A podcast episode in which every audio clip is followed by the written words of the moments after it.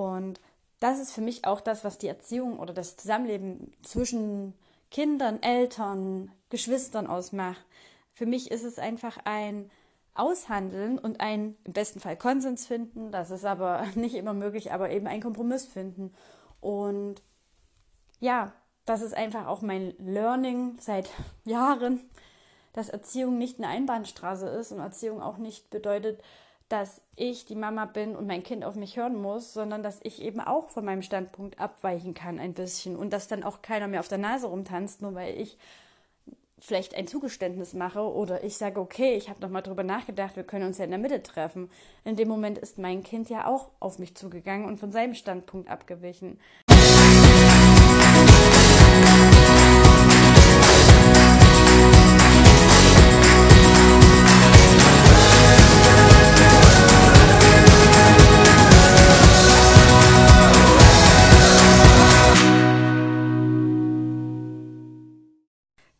Zu glauben, aber das erste Quartal 2019 liegt jetzt schon wieder hinter uns und ich habe gedacht, nehme ich doch das zum Anlass, um mal einen Blick zurückzuwerfen, einen ganz persönlichen Blick und mit euch darüber zu sprechen, was mich in den letzten Wochen, Monaten, kann man ja jetzt schon sagen, bewegt und beschäftigt hat und warum natürlich. Ein ganz, ganz, ganz großer Punkt, den ich gleich direkt zum Einstieg nennen möchte ist die eigene Kindheit, die mich sehr, sehr beschäftigt hat und vor allem auch im Hinblick darauf beschäftigt hat, wie sehr die eigene Kindheit doch in einem unbewusst permanent mitschwebt und sich wiederum auch auf die eigenen Kinder legt.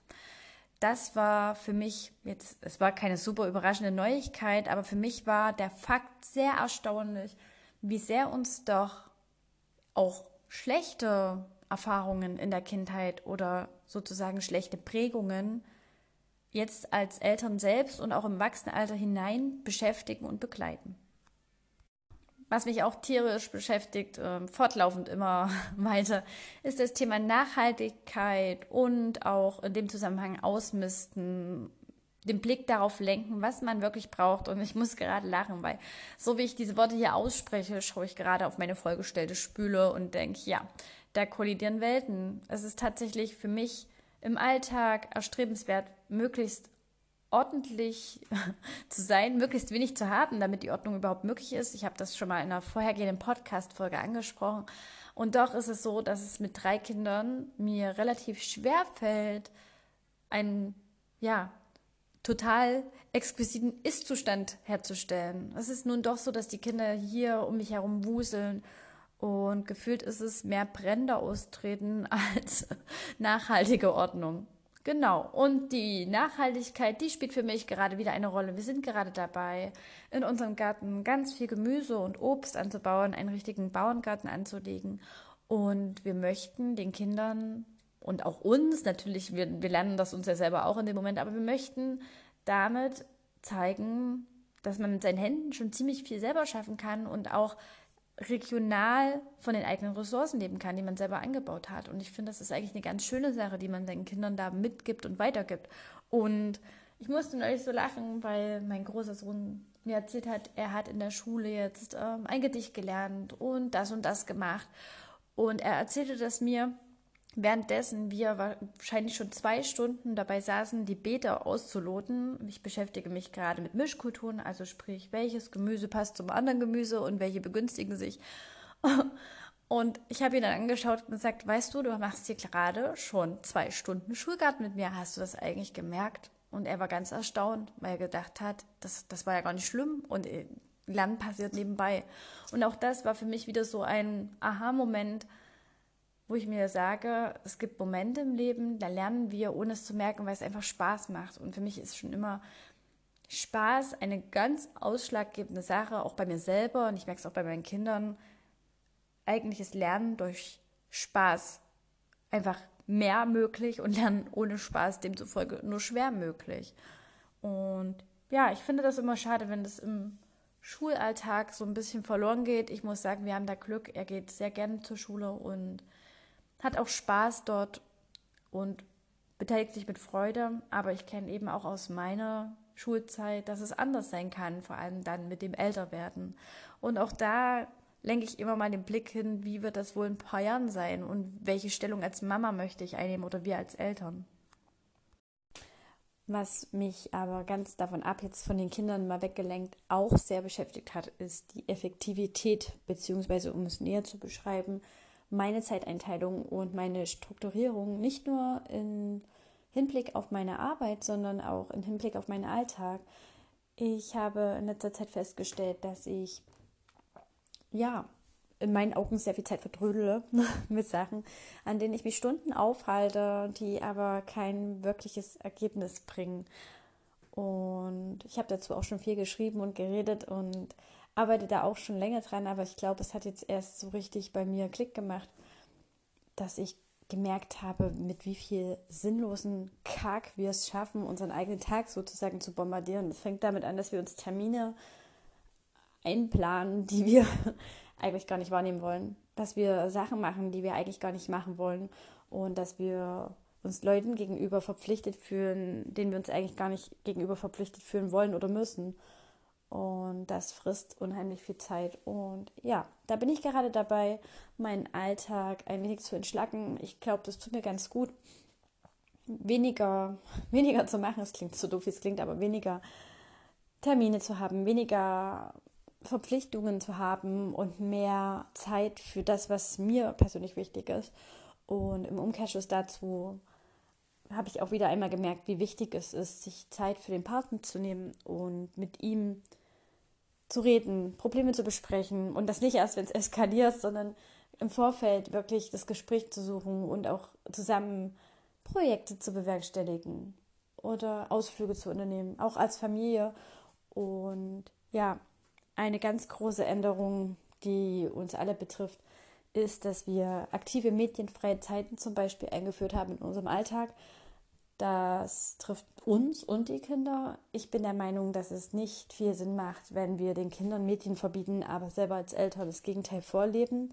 Ich möchte aber gar nicht so viel dazu jetzt vorgreifen, weil ich zu diesem Thema einfach, weil ich es ganz wichtig finde und auch ganz interessant und es da auch ganz viel Unsicherheit und Fragen und auch ja, Ängste gibt, eine gesonderte Podcast-Folge geplant habe, in der ich da nochmal näher drauf eingehen möchte, auf ja, die, die Ängste, die die meisten Eltern bewegen im Hinblick auf Medienkonsum und wie man dann vielleicht eine Lösung schafft für alle, um sich einfach damit wohlzufühlen. Darum geht es ja, dass sich alle damit wohlfühlen und man nicht das Gefühl hat, dass das Kind sich darin verliert oder man selber irgendwie das ja dann nicht mehr wirklich ähm, die Kontrolle drüber hat. Ja, und da freue ich mich auf jeden Fall schon drauf und muss an dieser Stelle aufhören zu sprechen, weil ich sonst wieder viel zu viel verrate.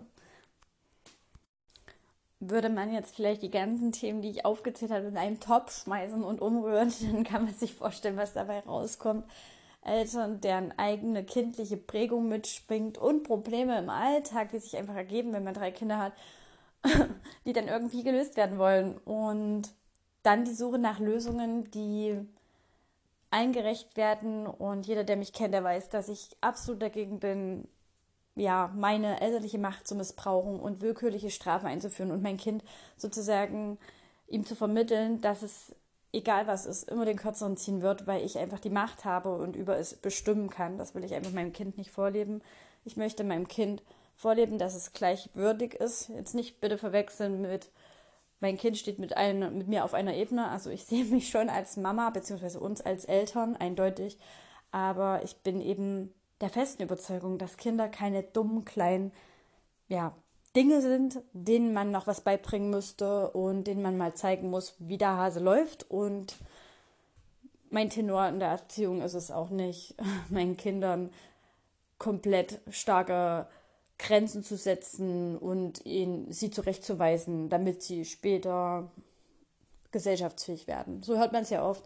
Und ich musste dabei auch so unglaublich lachen. Diese Woche zum Beispiel habe ich mit einer Bekannten telefoniert und die hat sehr ähnliche Ansichten. Und ganz oft hört man ja dieses, ja, man wird schon sehen, was später bei rauskommt. Deine Kinder werden dir mal auf der Nase herumtanzen. Das, das hört man so ganz oft von, von verschiedenen Menschen. Und wenn man sich so da hineinversetzt, was da eigentlich passiert, in dem Moment spricht eine Angst vor dem Ungewissen aus dieser Person heraus. und keiner kennt die Zukunft. Aber für mich ist die logischste oder der logischste Blick in die Zukunft, dass meine Kinder lernen, Bedürfnisse anderer Menschen wahrzunehmen und diese zu berücksichtigen und im Umkehrschluss aber auch ihre eigenen Bedürfnisse wahrzunehmen. Und ich glaube, unsere Generation mangelt es jetzt nicht daran, Bedürfnisse anderer Menschen wahrzunehmen, aber uns mangelt es doch sehr stark daran, unsere eigenen Bedürfnisse wahrzunehmen und unsere eigenen Gefühle auch auszudrücken und auch dafür einzustehen, was wir denken. Und ich merke ganz oft, dass das auch in mir so ein bisschen drin steckt, dass ich mir immer wieder sage, okay, ich, ich muss ja jetzt überlegen, was, was, was die anderen Leute denken könnten. Und ich muss, ich muss auch schauen, ähm, was, was, was die anderen da alle möchten, was ja eigentlich grundsätzlich gut ist. Aber Ende des Tages schaffe ich es dann nicht, Nein zu sagen, weil ich denke, oh, ja, eigentlich will ich es nicht, aber ich mache es halt, weil die anderen hätten das gerne. Und ich glaube, das ist so ein, das ist so ein, ja, anerzogener, falscher Glaubenssatz, dass ich, dass ich nicht Nein sagen darf, weil, weil sich dann jemand verletzt fühlen könnte oder jemand denkt, ich mag ihn nicht. Ganz oft wird dann das, was man vielleicht unter bedürfnisorientierter Erziehung oder beziehungsorientierter Erziehung zusammenfasst oder auch teilweise wird Attachment Parenting genannt. Das ist immer für mich sehr schwierig zu differenzieren, weil es einfach auch sehr oft eigene Interpretationen findet und jeder das individuell auslebt. Aber der falsche Glaube oder der, dieses falsche Denken ist, glaube ich, dass die Eltern ihren Kindern jeden Wunsch erfüllen und auch alles machen, was das Kind sagt. Also dass vom Kind praktisch alles ausgehend ist. Und wenn wir jetzt gerade dabei sind und ich so in dieses Thema hineinschlittere, ich habe halt wirklich kein Skript, man merkt es vielleicht, das springt von einem zum anderen Thema. Aber ja, wenn man, wenn man gerade dabei ist, kann ich das vielleicht mal erklären, dass es das eben nicht so ist. Es ist nicht so, dass Eltern, die sagen, sie möchten ihre Kinder nicht mit Strafen erziehen, automatisch im Umkehrschluss sagen, mein Kind kann machen, was es möchte. Der Unterschied liegt, glaube ich, darin, dass ähm, zum einen der Begriff Verantwortung eine große Rolle spielt. Wer hat die Verantwortung in dem Moment? Und der Schutz des Kindes, der steht, glaube ich, für alle Eltern an erster Stelle. Ich glaube, es gibt, es gibt für mich, gibt es keine Eltern, die der Auffassung sind oder das auch leben, dass das Kind, der Schutz des Kindes einfach keine Rolle spielt. Also das sind dann schon die harten Problemfälle. Aber ja, welche Personengruppe macht das aus prozentual? Ich denke, das ist nicht die Regel. Neben der Verantwortung kommen dann eben die Bedürfnisse hinzu. Und da besteht eben für mich die große Unsicherheit äh, und auch die Kritik, die oft einfach in meinen Augen falsch, falsche Kritik ist die Bedürfnisse betreffen ja nicht nur das Kind, nicht nur ein Kind hat Bedürfnisse, sondern auch ich als Mama. Das heißt, ich habe das Recht, Nein zu sagen. Für mich steht aber im Vordergrund, dass ich nicht Nein sage aus Bequemlichkeit oder Nein sage, weil ich am längeren Hebel sitze. Ich kann dennoch alles begründen. Also wenn mein Kind jetzt zum Beispiel das 20. Eis haben möchte, es kommen jetzt wieder diese totalen Paradebeispiele, das 20. Eis haben möchte, dann kann ich sagen, nein, ich möchte das jetzt nicht. Du hast 20 Eis gegessen oder 19 Eis gegessen. Ich sehe keinen pädagogisch wertvollen Aspekt darin und auch für dich keinen Zugewinn, wenn du jetzt das 20. isst. Und in dem Moment bin ich aber eigentlich schon immer dabei, einen Gegenvorschlag zu machen, weil das für mich einfach gelebte Demokratie ist. Und das ist für mich auch das, was die Erziehung oder das Zusammenleben zwischen Kindern, Eltern, Geschwistern ausmacht. Für mich ist es einfach ein aushandeln und einen im besten Fall Konsens finden. Das ist aber nicht immer möglich, aber eben einen Kompromiss finden. Und ja, das ist einfach auch mein Learning seit Jahren, dass Erziehung nicht eine Einbahnstraße ist und Erziehung auch nicht bedeutet, dass ich die Mama bin und mein Kind auf mich hören muss, sondern dass ich eben auch von meinem Standpunkt abweichen kann ein bisschen und dass dann auch keiner mehr auf der Nase rumtanzt, nur weil ich vielleicht ein Zugeständnis mache oder ich sage, okay, ich habe noch mal drüber nachgedacht, wir können uns ja in der Mitte treffen. In dem Moment ist mein Kind ja auch auf mich zugegangen und von seinem Standpunkt abgewichen. Und ja, ich verstehe oft das Problem nicht. Also ich verstehe oft das Problem nicht. Und ich weiß, dass ich in gewisser Weise auch mit meinen Ansichten in so einer kleinen Blase lebe. Aber ich habe früher streng erzogen. Ich war eine ganz strenge Mutter. Ihr könnt euch meine erste Podcast-Folge anhören und ihr kennt meine Geschichte. Ich war sowas von streng und es hat nicht funktioniert. Und heute funktioniert es komischerweise. Und das zeigt mir doch, dass was dran sein muss. Und ich habe auch noch nie gehört, dass ich böse Kinder habe, die egoistisch sind, die anderen auf der Nase rumtanzen, die keine Grenzen kennen, sondern ich habe eigentlich, wenn ich das selber jetzt mal sagen darf, sehr rücksichtsvolle Kinder, sehr soziale Kinder, Kinder, die gerne bereit sind, Kompromisse einzugehen, weil sie wissen, dass dann beide gewonnen haben am Ende und beide glücklich aus der Situation rausgehen. Bedürfnisorientiert bedeutet auch für mich nicht, dass ich alles gut finden muss. Das wird auch oft falsch dargestellt. Es bedeutet für mich nicht, dass ich Beifall klatschen muss bei jeder Aktion des Kindes, dass ich nicht mehr schimpfen darf und dass ich dann auf jeden Fall dastehe und sage, hey, du hast gerade ein anderes Kind verprügelt, aber ich sage da jetzt mal nichts dazu und ich finde es gut. Das ist es auch nicht. Ich kann natürlich meine Meinung sagen, nur es macht für mich einen Unterschied, ob mein Kind ein anderes Kind bedrängt und ich hingehe und mein Kind mal grob gesagt äh, handgreiflich dann züchtige oder ob ich eine andere Lösung versuche, die vielleicht meinem Kind zeigt, dass das nicht gerade das Mittel der Wahl ist, dann auf Gewalt mit Gewalt zu antworten. Und für mich steht halt dann auch im Fokus, was jetzt wahrscheinlich der dritte große Begriff ist, diese Vorbildfunktion. Ich meine, wir leben alles vor und das, der Medienkonsum ist das beste Beispiel, das ich heute erwähnt habe. Wenn ich den ganzen Tag mit meinem Handy vor den Kindern rumrenne, wie kann ich denn im Umkehrschluss verlangen, dass meine Kinder nicht medienaffin sind und bitte das Handy links liegen lassen und möglichst auch keinen Fernseher gucken? Das macht keinen Sinn. Und ja, wenn ich eine kleine Mission in meinem Leben habe, dann einfach viel mehr Eltern zum Nachdenken anzuregen und auch den Mut zu haben, einfach sich ein, als Mensch zu hinterfragen und das, was man als Wahrheit empfindet. Ich weiß, dass wir anders teilweise erzogen wurden. Ich meine, ich hatte das Glück, dass ich relativ ja, sozial erzogen worden bin, ohne Gewalt und demokratisch, wenn man es so nennen kann. Aber auch mit einer schweren Kindheit einfach mal in die Hinterfragung zu kommen, ob das so richtig war. Und wenn man den Blick dann einfach mal auf sich als Kind lenkt und sagt, fand ich das als Kind gut? Und das vergessen ganz viele, dass wir auch mal klein waren. Aber wie fand ich das als Kind? Oder wie würde ich das jetzt finden, wenn ich das Kind wäre? Ich glaube, das ist, das ist schon so eine Frage für mich, die die halbe Miete ausmacht, weil ganz oft denken wir dann, okay, ich würde mich jetzt unfair behandelt fühlen, weil das ist gerade ungerecht. Und ich rede nicht davon, dass wir alles perfekt machen. Ich mache oft Fehler, auch mein Partner macht Fehler, wir alle machen Fehler, unsere Kinder machen Fehler. Aber ich glaube, wenn man ein bisschen sensibilisiert ist, einfach das Kind nicht als kleines, dummes Geschöpf zu sehen, das man formen muss, kommt man doch schon recht weit und das entspannt unglaublich den Familienalltag. Und das ist das, was ich über die Jahre gemerkt habe. Und ich hatte Bekannte und Freundinnen, die haben wirklich am Anfang so ein bisschen die Augenbrauen hochgezogen und gesagt, oh je, Sabrina, also ich weiß nicht, nee. Und mittlerweile sind die wahrscheinlich noch viel, viel bedürfnisorientierter, wie auch immer man das nennen mag, als ich. Und ich sitze da und denke, wow, cool, da kannst du dir was übernehmen. Und wir tauschen uns ganz oft aus und denken, ja, warum waren wir früher so? Warum haben wir gedacht, ein Kind dürfte nicht aufstehen beim Essen? Und das beste Beispiel, das stammt aus ähm, der Kindheit eines Bekannten, sehr Bekannten. Ähm, der durfte zum Beispiel nicht aus einem Glas trinken beim Essen, also beziehungsweise gar nichts trinken. Beim Essen wird nichts getrunken. Und irgendwann sitzt man so da und denkt sich, warum eigentlich? Was ist da der pädagogische Sinn dahinter? Und das sind so die kleinen Fragen, die man sich vielleicht im Alltag immer mal stellen sollte. Mache ich das richtig? Macht das überhaupt Sinn, was ich hier gerade verlange? Ist das fair? Bin ich in dem Moment fair? Wie würde ich mich denn fühlen? Würde ich mit meinem Partner genauso umgehen? Da kriege ich zwar oft die Kritik, dass Kinder keine erwachsenen Menschen sind und der Partner auf einer anderen Ebene steht, aber in doch ganz vielen Bereichen denke ich, dass man schon Kinder an den Partner annähern kann, zumindest auf der Gefühlsebene. Ich denke, es ist eine sehr ähnliche Bindung, die man zueinander hat. Ja, und das war jetzt so mein Freestyle-Podcast zum Donnerstag, heute Donnerstagabend, beziehungsweise wenn du es jetzt erst Freitag hörst, dann Freitag.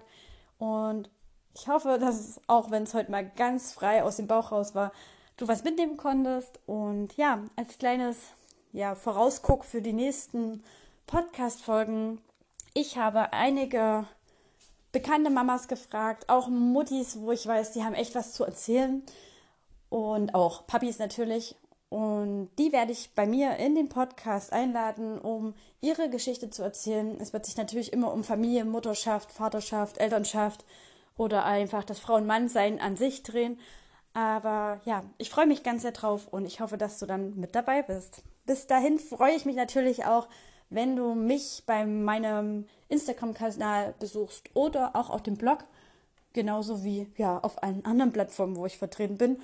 Und natürlich den Kanal abonnieren, damit du nichts mehr vergisst. Das ist natürlich selbstverständlich. ja, ich danke dir. Ein schönes Wochenende soll schön werden und bis dahin.